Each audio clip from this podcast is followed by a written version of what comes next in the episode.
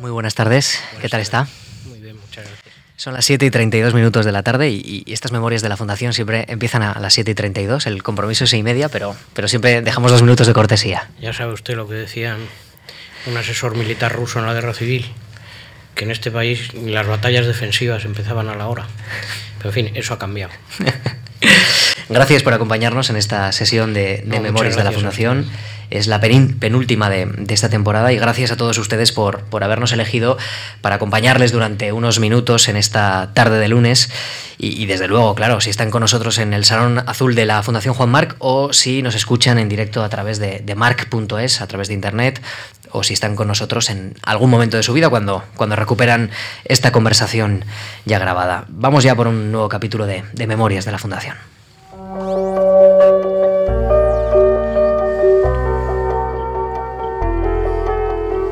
Radio March.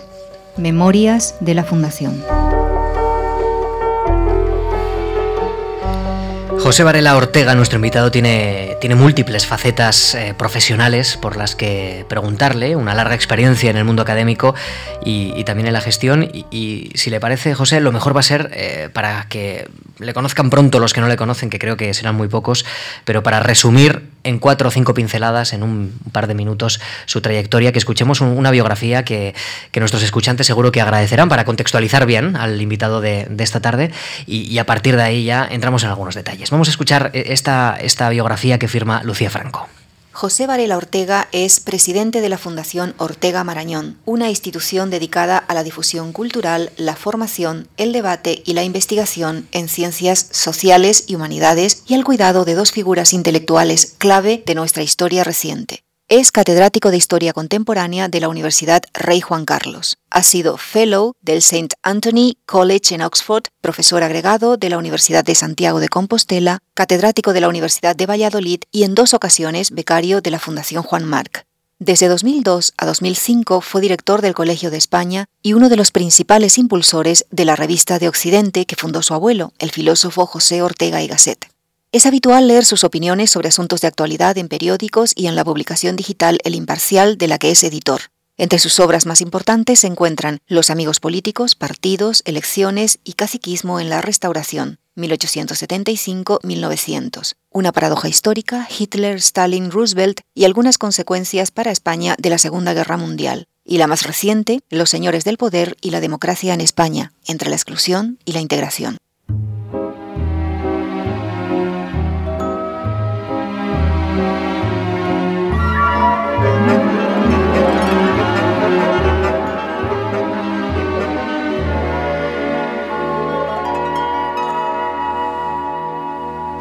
Coming out of the sandbox. You'll get covered in dog do. Señor Varela Ortega, usted preside la, la Fundación eh, Ortega Marañón, una institución que, que lleva el apellido de, de dos intelectuales capitales de, de la historia del siglo XX en, en España. ¿Qué tal va esa experiencia de, de unir esas dos fundaciones? Por una parte la Fundación Ortega, por otra parte la Fundación Marañón. Bueno, yo creo que muy bien, que eso ha sido un, un éxito. Mm, eh, mí cuando me propuso el hacer cosas juntos, eh, Gregorio Marañón, Bertrand de Lis, amigo mío de tres generaciones, digamos, eh, fui yo el que le dije, "Hombre, yo creo que lo que hay que hacer es unir las dos fundaciones. Por, varias razones. Primero, porque nos aporta una vertiente científica, de divulgación científica, que hoy día es parte de la cultura. ¿no? Lo ha sido siempre, pero vamos, desde luego hoy día es parte es esencial de lo que llamamos cultura. Segundo, porque Marañón era un hombre eh, eh, que tenía un- una vertiente cultural muy evidente, no solo en sus escritos eh, que tienen esa, eh, fin, esa intención, sino en su manera de ejercer la medicina y entender la medicina. esta cosa del cuerpo y la psique, de estilos de vida, de dietética, todo eso que hoy día está de moda, pues eso era Marañón en los años 20, ¿no? Eh, entonces, como endocrino. Entonces, me parece que eso, eh, esa, esa doble vertiente, que es muy orteguiana también, Ortega es un filósofo de la vida, ¿no? Eh, me parece que se complementa mucho ¿no? y nos, eh, nos ha venido muy bien y, y debemos, es un reto también, porque claro, esto hay que verterlo en román paladino académico, que significa eh, de algún modo eh, vertebrar programas académicos que tengan, que tengan sentido. ¿no? Es lo mismo juntar dos nombres, por, por afines que sean, eh, que eh, estructurar un programa académico con sentido. ¿no? Eso ya es para notas más difíciles lo que estamos haciendo. En el ánimo de, la Fundación está, eh, leo literalmente, fomentar el debate, la investigación, la formación, la difusión de la cultura es un proyecto, podríamos decir así, ilustrado en, un país europeo muy diferente, desde luego, al de hace 40 años, pero, pero que necesita cuidar ¿no? esos cuatro objetivos que, también ha, singularizado la Fundación Ortega Marañón. ¿Cómo percibe estos cuatro elementos en nuestra sociedad de hoy? Es decir, el debate, la investigación, la formación y la difusión de la cultura. Eh, bueno, formación o investigación básica en medicina no vamos a hacer, porque eso hay que tener mucho dinero como ustedes para hacer eso. No podemos, no nos atrevemos a hacer eso.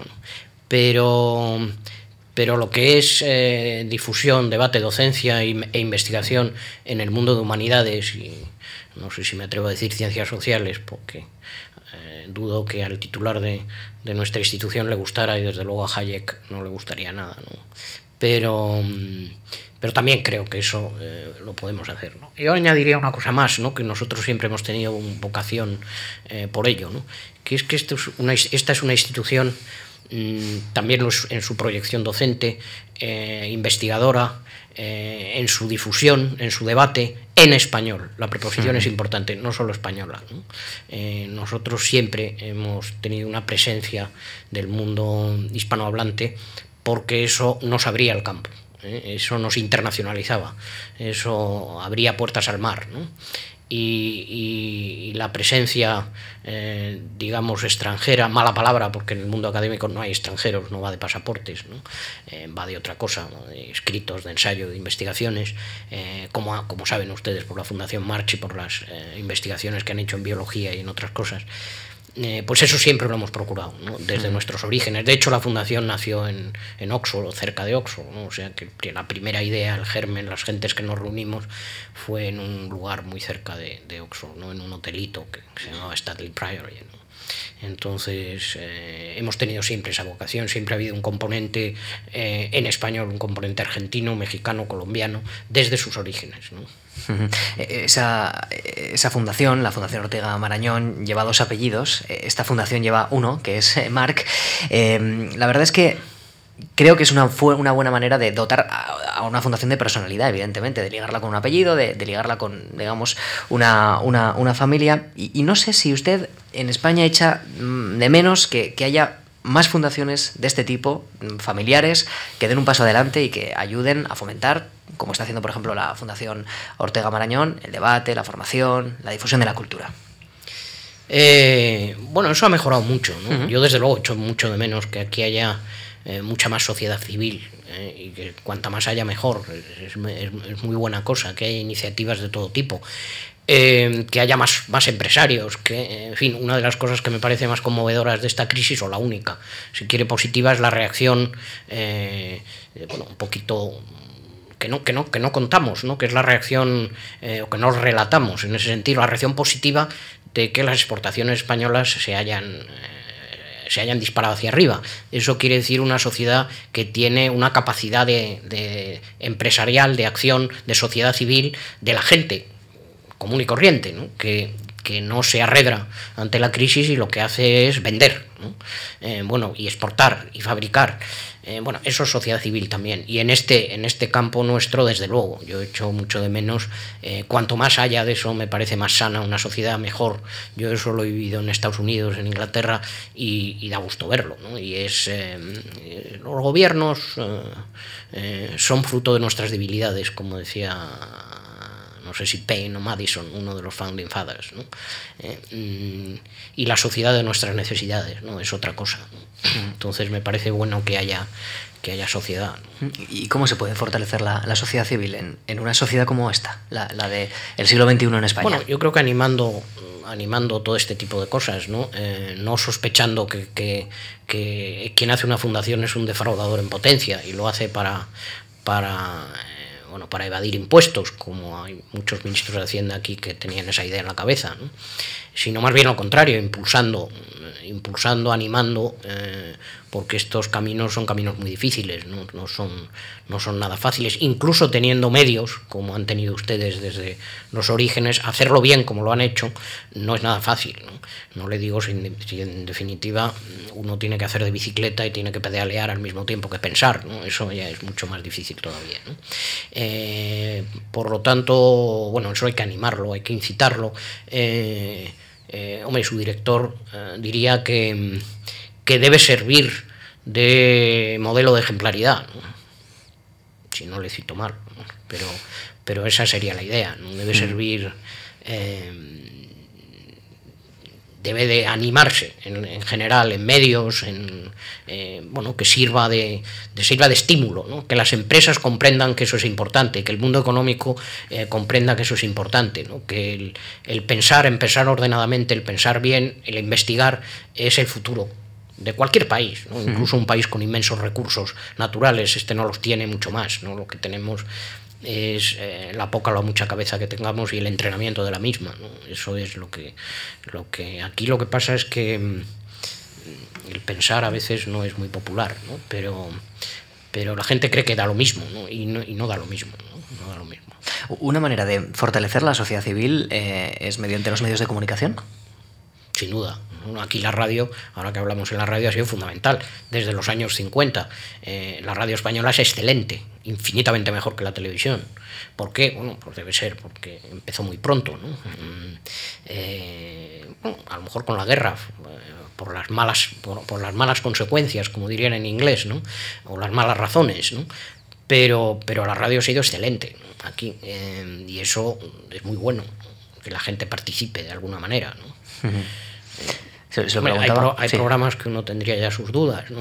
Eh, como todo, me imagino. Como todo, ¿no? Pero, pero bueno, eso es parte del, parte del, es parte del paisaje. ¿no? Eh, es decir, que también en Estados Unidos, en la, en la televisión, hay estos TV preachers que son impotables, ¿no? pero que a uno le parecen impotables y que aquí afortunadamente todavía no lo sufrimos, pero, pero bueno, eh, aquí hay tertulias, que la gente habla de todo menos de lo que sabe, ¿no? Pues bueno, eso también eh, de lo que sabe se calla, en general, con prudencia, me parece bien, ¿no?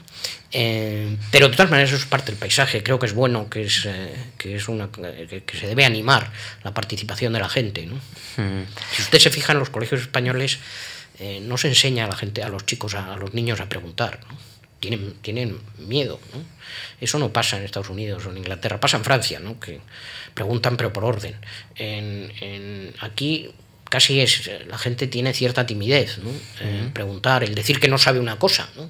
y que le cuenten y que le pregunten a la gente le gusta que le pregunten y uno aprende mucho preguntando no Incluso es gratis y estimulante. Sería muy útil que, en las escuelas y en las universidades se, enseñara también a debatir, como ocurre en el mundo anglosajón. Yo, yo, en mis, con toda modestia, en mis clases, la última, el último cuarto de hora lo dedico a hacer que los estudiantes hablen y pregunten. ¿Eh? Y si se entiende todo, y si nadie pregunta nada, eh, yo lo tomo porque eh, he fracasado un poquito, no se me ha entendido, no he despertado la curiosidad, porque esto, en definitiva, ¿qué es? Esto de investigación es curiosidad, uno tiene que tener curiosidad. Incluso eh, ponerse en, situación y en planteamientos que no son exactamente los que uno considera como propios. Ese, ejercicio también es muy interesante, ¿no? Porque, porque le hace uno más tolerante y también más inteligente a la hora de identificar problemas y subrayarlos. Sin duda, sin duda. Eh, le, planteaba antes lo de los medios de comunicación porque, porque ¿qué se le pasa por la cabeza a José Varela Ortega para, para ser el editor del Imparcial? Esa publicación de resonancias familiares, por una parte, pero, pero en un medio digital como Internet. Eh, ¿Por, qué decide introducirse en esa aventura? Bueno, porque a mí me preocupaban dos cosas en este idioma. Eh, primero, mm, es una generalización un poco aventurada la que voy a hacer, porque no conozco todos los países hispanohablantes, no todos los sitios, pero sí conozco los principales bastante bien, y, mm, o no demasiado mal. Y, eh, y, desde luego España. Y entonces es el único idioma muy importante donde mm, no hay debates ordenados de gente que sepa, sino más bien hablan ustedes los periodistas de lo que no saben.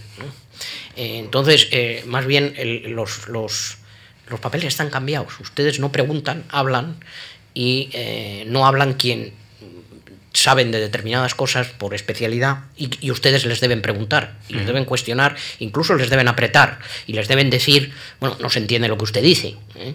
A mí me han hecho entrevistas en Estados Unidos, me acuerdo una vez que el entrevistador me dijo, no tengo la menor idea de lo que está usted hablando. Y, bueno, no es que yo en inglés no me maneje con bastante soltura, ¿no? es que simplemente lo que decía, no el hombre se daba cuenta como periodista que no estaba transmitiéndolo bien a la gente de manera popular, quiero decir, asequible. Eh, ese es el papel, eso es una parte que me, que me obsesionaba y me sigue obsesionando bastante. Y la segunda es que aquí hay una prensa alguna excepción. La Nación de Buenos Aires es en parte una excepción, pero en general es una prensa donde mezcla géneros. Y a mí me enseñaron, gracias a sus becas en parte, de ustedes en, Oxford, que lo primero que tiene que uno distinguir son los géneros. La opinión es una cosa, eh, debe ir con fotografía, con una firma, mm, es la opinión de una persona, incluso la interpretación. La información es sagrada, son hechos objetivos, hechos o dichos prácticamente eh, entrecomillables. No hay que traficarle al lector, mm, insultarle, dando, mezclando una cosa con otra y dando opiniones sobre temas que lo que tiene que hacer es informar. Uno tiene que informarse primero y luego ya eh, eh, sacará sus conclusiones. Artículos de interpretación y de opinión están muy bien, pero tienen sus nombres y apellidos. Lo otro es información. Esa distinción la hemos querido hacer en, el imparcial. Yo he disciplinado en ese sentido a los periodistas y ellos me han enseñado a mí, ustedes, muchas cosas. Por ejemplo, que eh, la noticia tiene horror al vacío. O se escribe o alguien lo escribe, pero no puede no escribirse y no decirse. Me han enseñado también a resumir. Eso que hacen ustedes, ese ejercicio de, bueno, primero en tres hojas, luego en una hoja, luego en un párrafo. ¿no? Pues eso lo he aprendido de ustedes. A titular de manera muy precisa, muy clara. Eh, eso también lo he aprendido de ustedes, o sea que uno aprende muchas cosas. Pero yo sí creo que ha aportado el que, eh, el que no, no, no, hacer un periódico, eso que llaman los americanos opinionated, ¿no? que, que bombardee con opiniones y que mezcle géneros, opinión e información. Eso, eso es lo que me ha obsesionado. ¿Eh?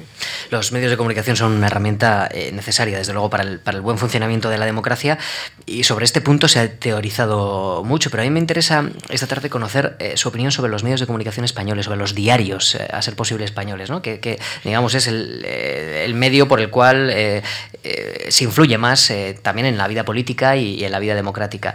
¿Cómo percibe la relación con el poder de esos medios de comunicación? No sé si cree que son excesivamente, digamos, obedientes, y si son muy contestatarios, en fin, ¿cómo, cómo percibe ese, ese natural eh, ese natural tira y afloja que, que es entre los medios de comunicación? Es, difícil, primero, generalizar, segundo, eh, ha habido muchos cambios históricamente. ¿no?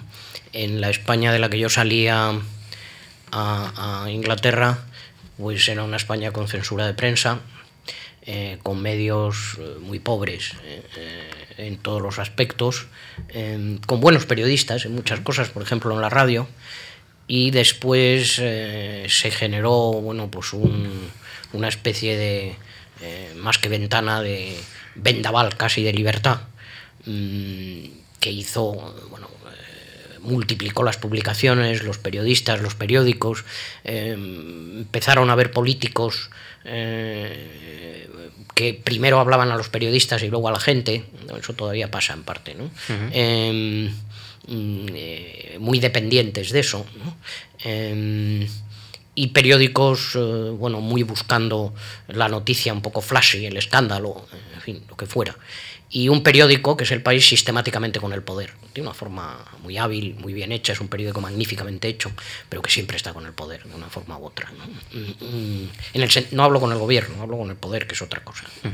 Em, y es con mucho el periódico mejor hecho que hay aquí, independientemente de lo que uno piense de, sus, de su línea, ¿no? eso es otra cosa, en la cual no voy a entrar. Eh, y luego hay otro periódico como El Mundo que se ha ido domesticando, como vemos poco a poco, de ser algo bastante eh, escandaloso, ha ido bueno, modulándose, digamos. Y luego un periódico que tenía un nivel cultural importante, que es el ABC, con un, con un periódico literario, cultural y científico, vamos, de, de libros excelente, el ABC literario. Eh, bueno, ahora hay el cultural de, que se no es de, pero sí se reparte con el mundo, el cultural que es excelente también. muy buenos en el sentido bueno, académico del término. Eh, luego hay periódicos que han vuelto a la prensa, digamos, pagada, como son los periódicos catalanes, porque el nacionalismo no tiene problemas en subvencionar a los medios. Otro, otro tema es porque la, eh, el Tribunal de la Competencia no entra en esas cosas. A mí me parece asombroso, pero en fin, esos son los misterios que ocurren aquí. Eh, y La Vanguardia era un periódico muy pulcro y excelente eh, y, muy ordenado, quizá lo más legible que había de la prensa española y ahora es una cosa que se nota mucho la mano del dinero y la mano del poder, lo cual es bastante lamentable. Pero bueno, eso. Eh. Y luego hay periódicos de, de, de, regiones, eh, provincias como el norte de Castilla o las provincias Valencia y en otros lugares muy buenos en su estilo y en su género. Em, yo creo que mucho más respetuosos con la distinción de géneros muchas veces. Bueno, ya veo que le gusta la prensa, que, dedica unas cuantas horas a leerla. Lo leo así rápidamente, en fin, tengo una idea, no, no, me, mm. no me dedico... Y luego yo con, con esto, eh, que por su edad usted hablará sin, sin acento, yo pues tengo acento, me, me, enseña mi mujer que nació con casi con los ordenadores nacieron con ella, ¿no? Pero pero eh, bueno, esto me le permite a uno ver prensa internacional muy deprisa, el Herald Tribune, el, lo que sea, el Washington Post y tal, rápidamente. es una ventana maravillosa. Los periódicos dominicales ingleses los veo así deprisa. Eh, Le Figaro en las páginas literarias es muy bueno, eso lo veo así rápidamente. Tampoco soy un obseso de, estas cosas. José, antes de, pasar ya a otros temas, eh, dígame el nombre de uno o dos, no sé, tres periodistas relevantes en, la historia reciente de nuestro país que usted considera que ha aportado? Hay tres muy evidentes, independientemente de lo que uno opine de ellos. Uno es Juan Luis Cebrián, otro es eh, Luis Mariansón, otro es eh, Pedro J. Ramírez.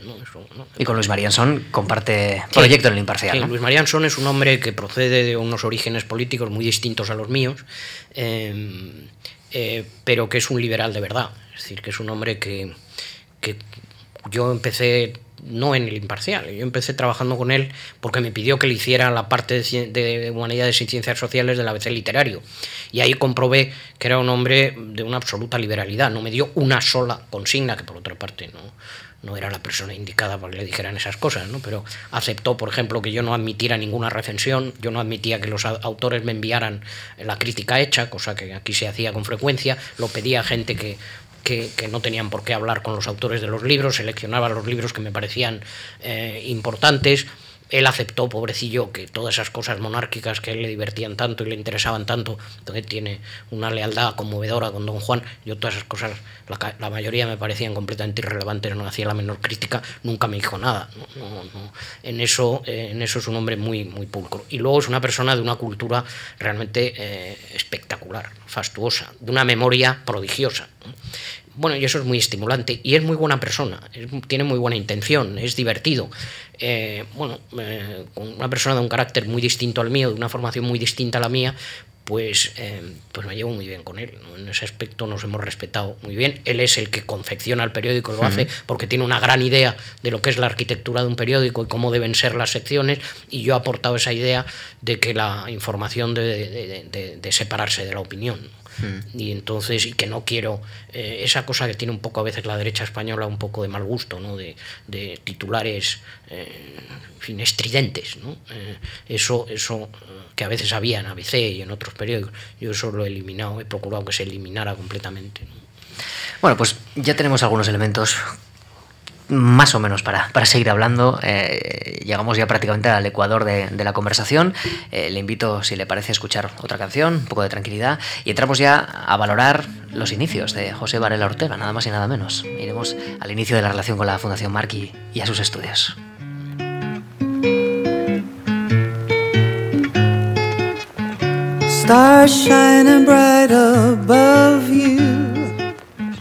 Night breezes seem to whisper, I love you. Birds singing in the sycamore tree. Dream a little dream of me. Say night. José Varela Ortega no pertenece desde luego a una, familia común, convivió con un gigante de la cultura de nuestro tiempo y, no sé cuánto de ese clima que, vivió usted en su familia pues le influyó para, iniciarse primero en la, en, la carrera de historia, tras haber iniciado la carrera de Derecho, de Ciencias Políticas, en fin, ¿qué está detrás de esa vocación y de ese interés por la sociedad en el fondo que, despiertan las palabras de José Varela Ortega? Bueno, es una, buena pregunta, ¿no? Eh, no sé si me viene muy bien, pero es una buena pregunta. Quiero decir que eh, lo que yo sí de mi familia, aparte de esta afición por los libros, yo comía en casa de mis abuelos y era una casa forrada de libros, eh, eh, con lo cual yo creía que, claro, a mí me inquietaba un poco, mis abuelos eran muy generosos y nos regalaban muchos juguetes. Entonces a mí me producía cierta inquietud ver que mi abuelo no iba a trabajar todos los días. Entonces yo le preguntaba a mi abuela y sistemáticamente, bueno, pero abuela, ¿el abuelo de, de qué vivís? Decía, pues de los libros, hijo, de los libros. Pero ¿cómo no? Sí, se refería a derechos de autor. Pero yo lo interpretaba de los libros que había en las paredes.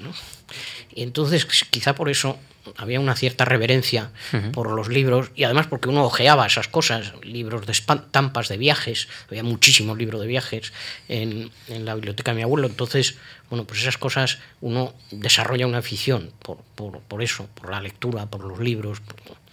Eh, y luego hay una medida que viene de, del tipo de familia liberal, eh, que también lo tenía don Gregorio Marañón, son un grupo de familias que eh, nacían muy alrededor de la institución libre de enseñanza y don Francisco Giner. Y ese es un virus muy bueno o muy malo, depende de cómo, eh, muy respetable, muy, eh, con una moral social y ciudadana muy, muy estricta. De hecho, usted estudió en el colegio de estudios. Sí, de que uno, claro, exacto, eso a uno le enseñaban varias cosas. Una que uno tenía una responsabilidad frente a la sociedad. Uno tenía que devolver a la sociedad cosas que le daban a uno. Bueno, pues se le ocurren locuras como lo del imparcial, la fundación, cosas de ese tipo. Eh, porque la verdad, no sé, en La Joya, eh, que tiene una biblioteca fantástica en la Universidad de, de California, y un hotel maravilloso donde se pone el sol y una funcionaria toca el piano y le dan a uno un martini y encima tiene libros, pues creo que está uno mucho mejor y mucho más cómodo. Pero hay ese gusanillo de que uno tiene que, eh, debe hacer determinadas cosas, tiene obligaciones y responsabilidades. Y eso yo lo tenía en la familia y en el colegio. A mí en mi colegio me enseñaron que uno tiene responsabilidades. Que es ese binomio socrático que a cada, que a cada derecho corresponde una responsabilidad. ¿eh? Eh, y que uno es ser responsable por sí mismo. En mi colegio los exámenes se hacían por el sistema del honor, no se copiaba. Eso, es una mentira, no se puede decir mentira. En el fondo es una cultura, está en Gumersindo de Azcárate y en otro es una cultura, eh, bueno, con un pozo protestante kantiano muy, muy, muy evidente, que viene de, don Francisco Giner y de esa idea eh, un poco ordenada, culta, em, cultivada y responsable. Esa idea de responsabilidad eh, uno la tiene, se la metieron a uno como un virus desde niño. Y eso sí eh, creo que es algo que es una herencia familiar en, buena medida.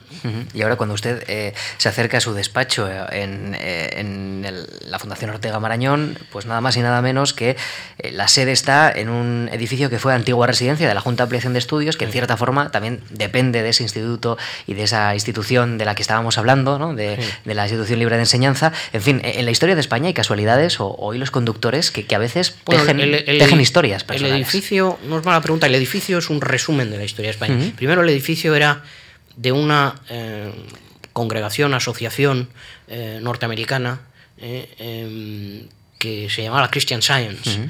esta gente mm, tiene un, periódico en Boston muy importante, se llama Christian Science Monitor, que todavía existe, que es un periódico de gran nivel. Y esta gente era gente de dinero, minorías muy activas en la, en la idea de una, una cristiandad responsable.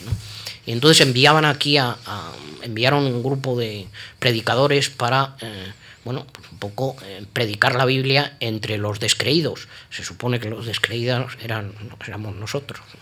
Bueno, entonces eh, estas gentes, don Francisco Giner, Salmerón, todas estas gentes dijeron, mire, en España la verdad es que esto o creemos en la verdadera o no creemos en, estas cosas. ¿no? O sea que, en cambio, nos interesan muchísimo sus avances en educación, sobre todo la educación femenina. Lo digo porque ahí viene eh, el edificio. Entonces, más tarde convencieron a estos americanos que habían comprado ese edificio que lo cedieran para lo que entonces se llamaba la educación de señoritas palabra que hoy día sería probablemente nefanda, no se puede decir, estaría muy mal vistas, pero que en el fondo era la educación de la mujer y las mujeres universitarias.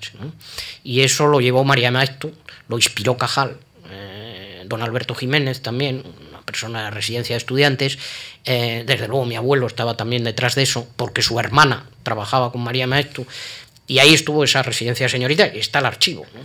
Y eso siguió los avatares de la historia de España, eh, pues primero felices, que fue esta residencia de señoritas, vino la guerra, lo ocupó la FAI, la CNT, que no debía ser una cosa suave.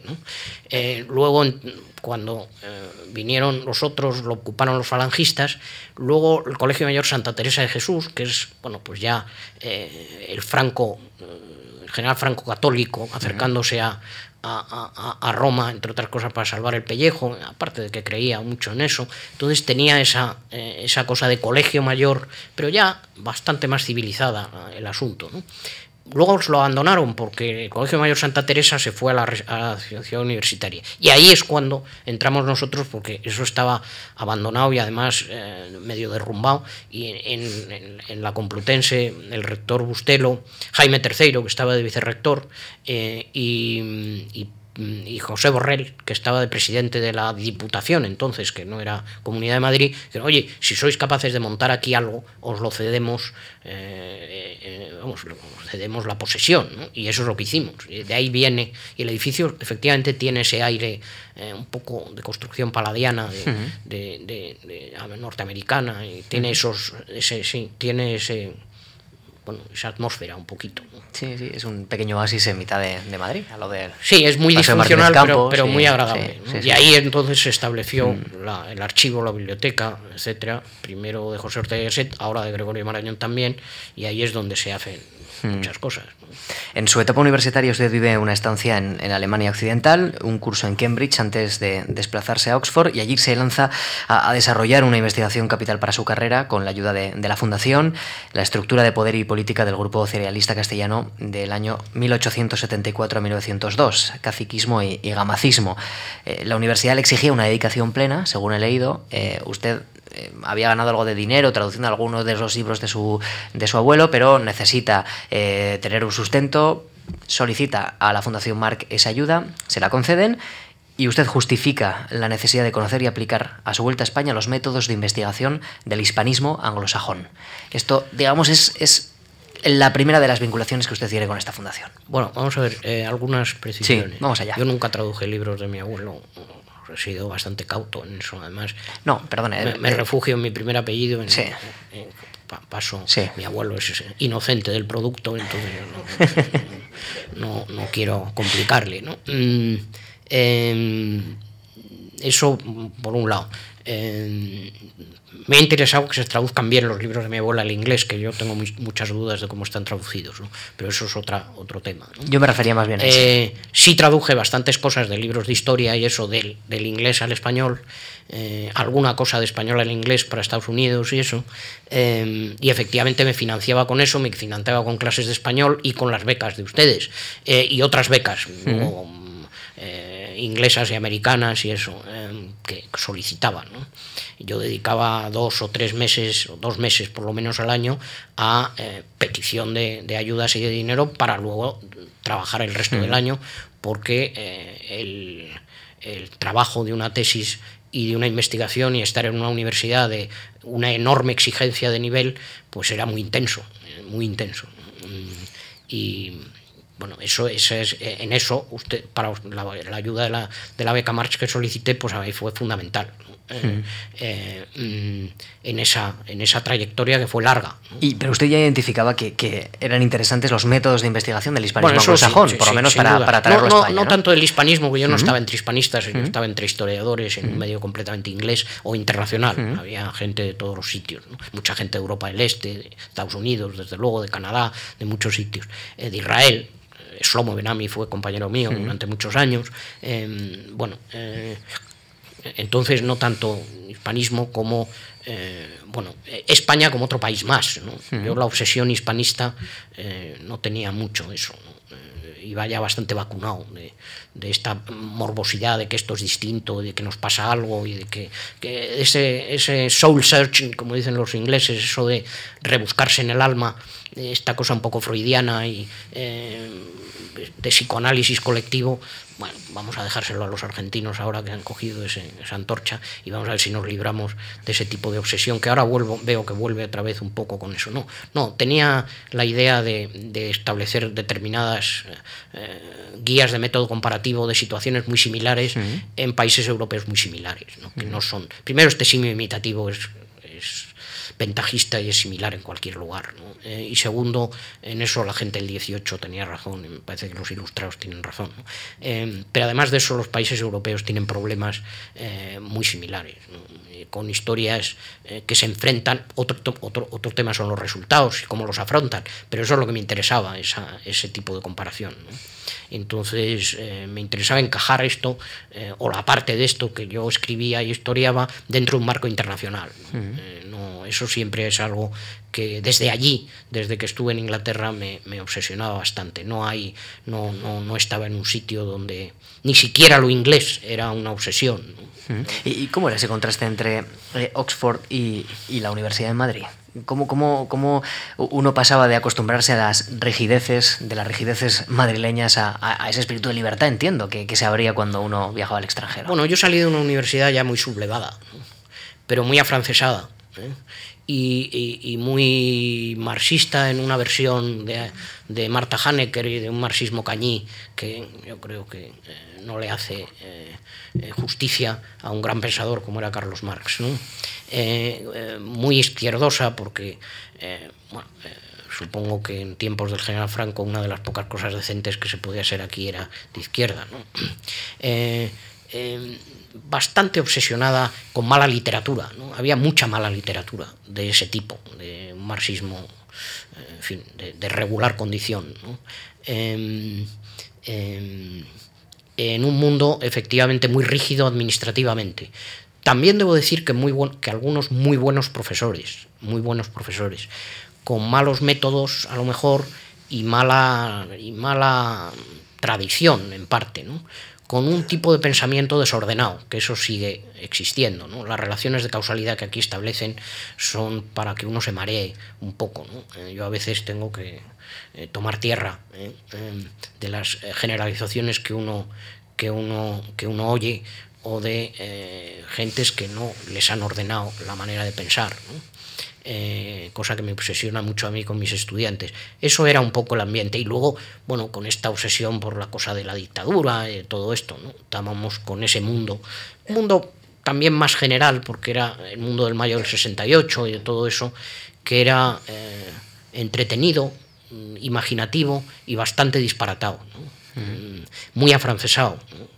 que siempre es algo sospechoso, por lo menos para mí. y y bueno, lo de, lo de Inglaterra y lo de Oxford era otra galaxia, ¿no? esos efectos. Lo era también, para mí menos, ¿no? porque yo era la vuelta al colegio. yo la primera vez que me acuerdo en Blackwells, que es la librería que hay en Oxford, que no tenía dinero para comprar un libro y tal, y me, dije, bueno, volveré mañana. Y dijo, no, no, llévese usted el libro, ¿de qué college es usted? De tal, llévese usted el libro, lo paga cuando quiera. Y dije, bueno, estoy otra vez en el colegio, esto es otra cosa, esto es un sitio bueno, que la gente cumple su palabra, es honrado y tal. Luego hay de todo, como, como, como en botica, ¿no? Pero, pero bueno, eso, eh, eso para mí me fue muy cómodo, ese aspecto me fue muy cómodo y muy estimulante, porque era un mundo muy internacional. ¿no? y muy exigente también, eso sí, eh, no había exámenes, no había... Eh, yo entré en la universidad porque me dijeron que escribiera un ensayo, me dijeron, bueno, ¿usted qué le interesa tal cosa? Bueno, pues escriba usted un ensayo de 20 páginas o de lo que quiera y nos lo trae, veremos a ver si entra o no, porque las, lo de las notas de aquí, los cursos y todo eso hicieron así, de que bueno, esto ya lo veremos, ya lo damos por hecho, pero usted escriba un ensayo.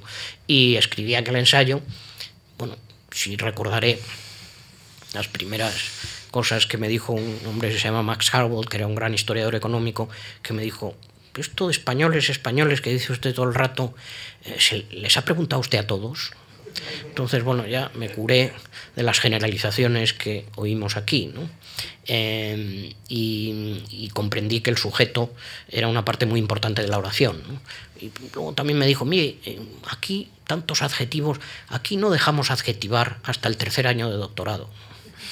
Bueno, aquello también me curó bastante de cómo había que tener cierta precisión, ser muy cauteloso en el juicio.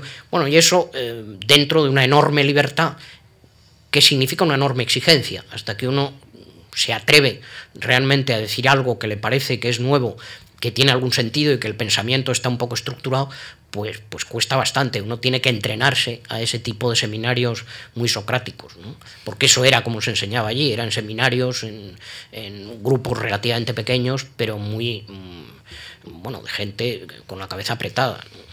Eso, eso es un poco la experiencia. Vamos a hablar un poco de su obra, de su obra intelectual. Eh, que, en cierta forma eh, viene marcada por la restauración, eh, por los estudios de, la restauración. Usted ya en Oxford se inicia en ese, en ese ámbito, eh, publica Los amigos políticos y, el heredero, lo hablábamos hace unos instantes de, de, esta obra, son los señores del poder, distan casi 30 años. Hay algunas reflexiones sobre la restauración que quiero que comentemos eh, en estos minutos eh, en esta tarde. Por ejemplo, usted ha dicho que los políticos pactistas apostaron por una solución civilizada pero poco competitiva al constituir un oligopolio político que se repartía el, poder legislativo. Las elecciones estaban muy desprestigiadas y, con fraude. Y el turnismo, con sus problemas, eh, afirma era una solución al grave problema de la violencia política que vivió el país en el siglo XX el sistema usted lo dibuja como una contención hacia la violencia y, en cierta forma como una manera de equipararnos a lo que estaba ocurriendo en, Europa, ¿no? Eh, que eran las democracias liberales, un ensayo por lo menos de un sistema, eh, un sistema pacífico en el que se estaba poco a poco instaurando las bases de la futura democracia. Eh, ¿Esto es en sí mismo el significado de la restauración? Bueno, vamos a ver, la restauración efectivamente es un régimen no muy distinto del que había en otros lugares, la, Italia de Pretis o la o el Portugal del, rotativismo, como ellos decían. Em, en otros sitios era relativamente parecido. La Francia, Napoleón III, muy parecida, que son en, términos de, época, pues más o menos la misma época, un poco antes. Em, no era un sistema muy parecido, muy distinto al de otros países es la Europa de antes del 14. Esto que llamamos democracia de masas, con elecciones efectivas, sinceras, eh, que dan el poder, etc., eh, tenemos que, comprender que no, que, no, ha cumplido 100 años. ¿eh? Esto es un ensayo que no ha cumplido 100 años, que es muy poco tiempo. Es un producto de la Primera Guerra Mundial. Es decir, son los que van a morir, quieren votar. Es una, un binomio muy, muy europeo a los persas les extrañaba mucho esta relación que tenían los griegos y luego los romanos, eh, en, que, eh, en que el ciudadano pleno era aquel que, que, tenía una propiedad, que pagaba impuestos, que votaba y que, mm, y que ejercía la milicia, ¿eh? defendía la ciudad, dentro y fuera. Esta unión entre guerra y, y democracia y voto es algo muy, muy especial, muy de, y eso se produjo en la Guerra Mundial también. La ley Oliti, por ejemplo, en Italia del año 12 o 13, no recuerdo ahora la fecha, establece que tienen derecho a voto aquellos que han luchado en las guerras coloniales. Este es, muy típico de eso. En España se llamaba el impuesto de sangre, palabra terrible, pero eh, que refleja un poco esa idea del año entre el 14 y el 20 y tantos. Aquí se ha producido un, un holocausto, un suicidio colectivo en Europa. Bueno, queremos votar, entre otras cosas para que no pase, luego pasó otra vez en mayores proporciones, pero, pero esa era la idea, esa era la idea. Por lo tanto, lo que había antes y lo que yo ahí eh, trabajé es un sistema pactista de turno, eh, de alternancia, para que no hubiera una disputa violenta, pero no es un sistema democrático, es un sistema alternante, pactado, de hecho se pactaban resultados, cosa que por, es por definición una trampa, ¿eh? un fraude, vamos, en proporciones gigantescas, como se hacía en muchos otros países. Un sistema de mm, mm, en que la sociedad política eran relativamente poca gente. ¿eh? Esos señores del poder o esos amigos políticos que tenían eran clientelas relativamente poco numerosas. Eso, que aquí en la sala habrá gentes que lean a Galdós, pues en las novelas de Galdós se ve muy bien, el tipo de eh, el tipo de persona que le interesaba la política era gentes que aspiraban a un empleo, la empleomanía se llamaba, porque eh, eh, los gobiernos aquellos eh, nombraban a dedo desde el portero del ministerio hasta el subsecretario. Por lo tanto, el primer empresario del país o empleador era el gobierno, o los gobiernos. En un sistema centralista, pues gobiernos provinciales, alcaldías, etcétera, etcétera. Y eso es lo que estaban detrás de eso. Como digo, en la literatura de la época se ve muy bien, en las novelas de la época, Pardo, la Pardo Bazán también tiene muchas cosas de eso, Pereda, em, y en otros países exactamente igual. Em, bueno, eso era el mundo, el mundo aquel, es un mundo relativamente modesto, con relativamente poca gente, con poca movilización política, no había muchos que les interesara el asunto y donde se resolvía un problema de disputa violenta de la primera mitad, si quiere usted, del siglo XIX, en una alternancia pacífica. Eh, tan perfecta que desincentivaba la competencia electoral verdadera. Eso es verdad. Eh, de hecho, eh, destaco una de las frases que leo en Los Señores del Poder, cuando habla de, la transición, del espíritu de la transición, dice, coinciden tres variables esenciales en una democracia, que es la libertad, la alternancia eh, y la misma democracia. ¿no? Alternancia del rival, competencia de los votos en el centro del electorado y, la pugna política en el marco de, la legalidad. Y, sin embargo, a pesar de esto, eh, a pesar de que el sistema es evidentemente mucho mejor que el que hemos tenido en nuestra historia, eh, nos hemos o se han apoderado de nosotros las dudas, el pesimismo, en cierta forma, eh, esa sensación del descrédito de las instituciones, la necesidad de hacer una agenda regeneracionista. en fin, ¿cómo está viendo este problema? A mí no me convenza porque eso me indigna. En, el, que, en el que estamos metidos, por lo menos esa retórica. Aquí hay un buen relato que contar. Este país, eh, aquí hay gente que incluso tiene mi edad, eh, que tampoco es, en fin, no soy un un viejo absoluto. ¿no? En fin, entro ya en esa situación, pero no. Eh, si la España de mi niñez, de los años 50, era una cosa tremenda. en muchos aspectos sociales y económicos. Lo de los santos inocentes no es una novela y una película, es una descripción de la realidad, por ejemplo, de, de Extremadura. En las fincas que tenían mis tíos Varela en Extremadura, la gente vivía en chozas. ¿no? Hablo de los años 50. 60 años después, el progreso en este país, con la crisis con el tropezón zapatero, lo que usted quiera, la crisis, eh, con lo que usted quiera. el progreso ha sido inimaginable, inimaginable. Es decir, espectacular. Es el país que más ha cambiado, quizá. Uno de los países que más ha cambiado en el mundo y con más éxito. Aquí hay una historia de éxito espectacular. Hemos liquidado la historia cainita y tremenda de la guerra civil, de la posguerra y de tal, de una manera brillante. ¿eh? Otro problema es que mm, hemos sabido manejar mejor el fracaso el éxito. Eso ya es otro problema. Y desde luego hemos olvidado un relato que era muy buen relato, era un buen cuento, teníamos un buen cuento que además respondía a una realidad evidente, tanto política como económica como social. Mm, y eso me parece bastante lamentable, bastante lamentable. Vamos a abordar en esta recta final de la conversación eh, algo la, figura de, su abuelo, la figura de Ortega. Eh, y, uno de los elementos que quiero destacar es su compromiso político. No, no es el único, de las, no la única de las facetas, desde luego, de, de, Ortega, pero desde luego eh, es un intelectual que interviene, edita, publica desde un periódico a la revista de Occidente. Y yo le quiero preguntar si cree usted que los intelectuales hoy eh, deberían dar un paso en ese sentido. Por lo menos debería haber una cultura de cierta intervención del intelectual en la sociedad yo creo que lo del intelectual es una fase terminada ¿no? del mundo occidental, que como sabe usted se, se inicia eh, con, con, el Affair Dreyfus, este militar judío que le acusan de ser espía de los alemanes de una manera amañada, fraudulenta eh, eh, en Francia, ¿no? en los años 90, y ahí hay este manifiesto de los intelectuales, que me parece que es Clemenceau el que le pone el título de Se accuse, yo acuso, en contra de esa eh, manipulación, de, ahí sale la, surge la figura del intelectual, como el nuevo sacerdote laico, etc. Yo creo que eso ya es una cosa eh, que pasa, es de los, pasa también en los 20, en los 30, pero ya eso es una cosa eh, de, otro, de otro mundo. A uno sí le gustaría eh, un, debate un poco ordenado. La gente yo creo que es sensata, que si se le explican las cosas eh, en su complejidad es muy capaz de entenderlas. Digo, temas fundamentales, yo qué sé, eh, temas de, como la, de, la droga, de la criminalidad, de la, de la energía, temas económicos fundamentales. Bueno, yo creo que la gente los entiende, entiende los dilemas, porque hay muchas veces dilemas, no, no, hay blanco-negro.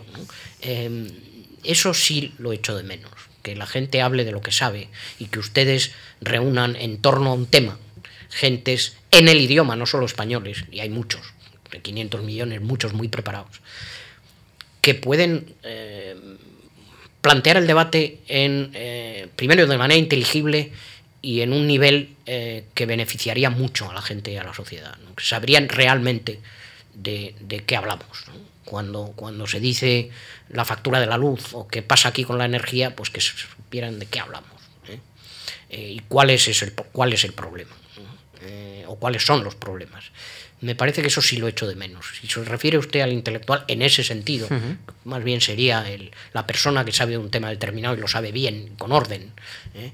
pues eso sí me parece que sería muy útil. Es decir, que si aquí las tertulias estas de televisión fueran sobre temas y con especialistas, em, dirigidas por periodistas pero no hechas por ellos, creo que sería un bueno, que nos beneficiaríamos socialmente del asunto.